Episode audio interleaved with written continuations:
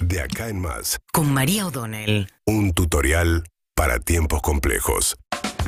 Bueno, hoy Cristina Fernández de Kirchner viaja al Chaco, le van a dar allí en la provincia que gobierna eh, Capitanich, uno de los gobernadores más cercanos, fue su jefe de gabinete, le van a dar en la Universidad Nacional del Chaco Austral un eh, doctorado honoris causa y como suele ocurrir en esas distinciones académicas es un momento en el cual se, se- la persona distinguida da un discurso. ¿De qué va a hablar Cristina Fernández de Kirchner? Estado, poder y sociedad, la insatisfacción democrática, que es un tema del cual ella viene hablando hace rato, debe ser similar a lo que ya dijo en el CCK cuando habló de que las instituciones y los sistemas democráticos son muy débiles para pelear con el poder real, que son instituciones que se crearon en un contexto muy distinto, donde no existía el capitalismo concentrado que tenemos hoy, y habla acerca de la debilidad de los estados.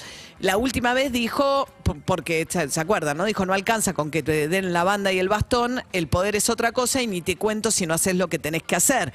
Que es un poco el reproche más persistente y más claro cada vez del kirchnerismo Alberto Fernández.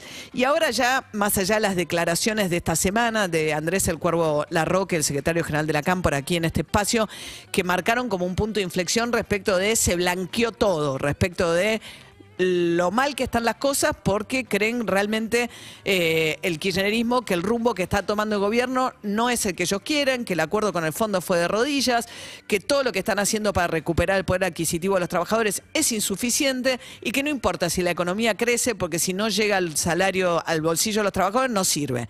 En ese contexto han tomado varias este, determinaciones que van más allá incluso de lo verbal. Máximo Kirchner ayer presentó un proyecto en la Cámara de Diputados donde pide anticipar todos los incrementos previstos en cuotas de acá al mes de enero para el salario mínimo vital y móvil, quiere que se anticipe en agosto y que el salario mínimo vital y móvil se vaya a los 47.800 pesos ya en agosto. El salario mínimo vital y móvil es convalidado por el Ministerio de Trabajo, que es el que llevó adelante esa negociación.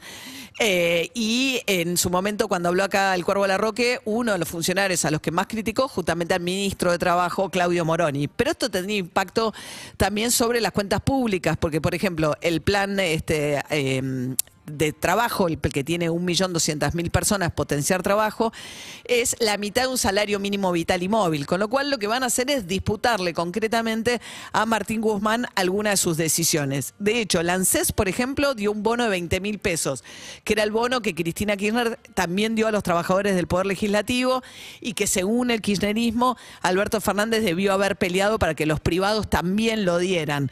Y lo que dijo ahí eh, Alberto Fernández se dijo, no, bueno, lo que estamos haciendo es alentarlos a anticipar paritarias. De hecho, ya cerraron muchas de las paritarias buscando compensar la pérdida de poder adquisitivo que significó la inflación tan alta, sobre todo de marzo y abril va a venir picante también cuando se conozca el número ahora la semana que viene. Entonces, Fernanda Raberta de la Cámpora al frente del ANSES dio un bono de 20 mil pesos a los 13 mil trabajadores e incorporó mil a planta permanente. Lo había hecho también Luana Volnovich en el PAMI. La excusa del ANSES fue que cumplió 30 años, cumplió en diciembre pasado, 30 años de creación Lances.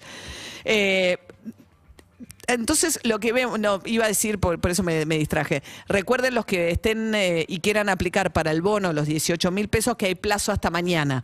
En la página de, del internet del ANSES se anotan ahí y después el les dice si cumplen o no los requisitos para cobrar eh, los 18 mil pesos que concedió el gobierno. Pero digo, y Cristina Kirchner hoy en el Chaco va a un acto que tiene el sello, me decía recién David Cayón, de Unidad Ciudadana, que es como se llama el nuevo bloque que formó en el Senado.